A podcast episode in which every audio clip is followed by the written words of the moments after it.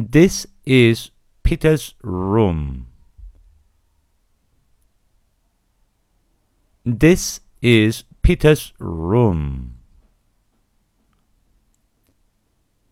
It's a very nice room.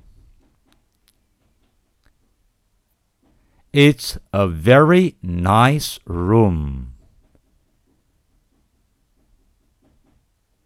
There are two maps on the wall.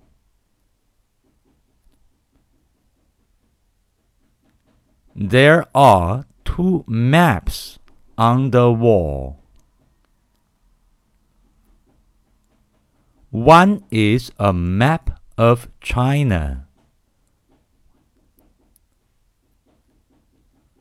One is a map of China.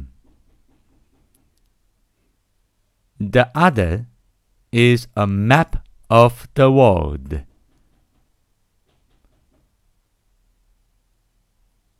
The other is a map of the world. There's a desk in front of the window.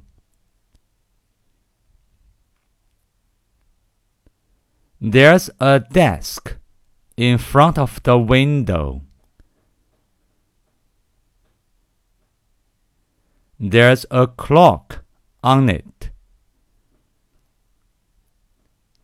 There's a clock on it. Near the clock, there's a glass.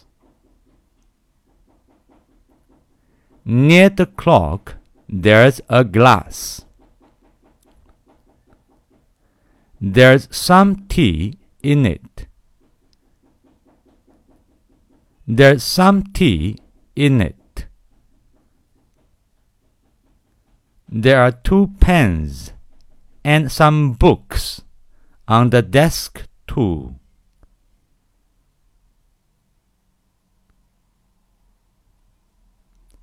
There are two pens and some books on the desk too.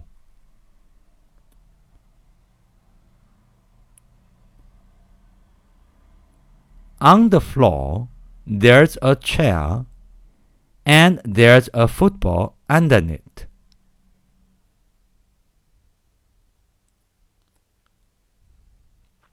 On the floor, there's a chair and there's a football under it.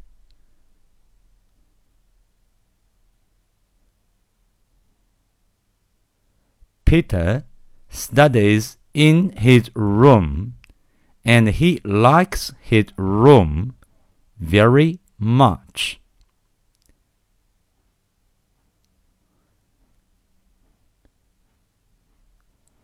Peter studies in his room and he likes his room very much.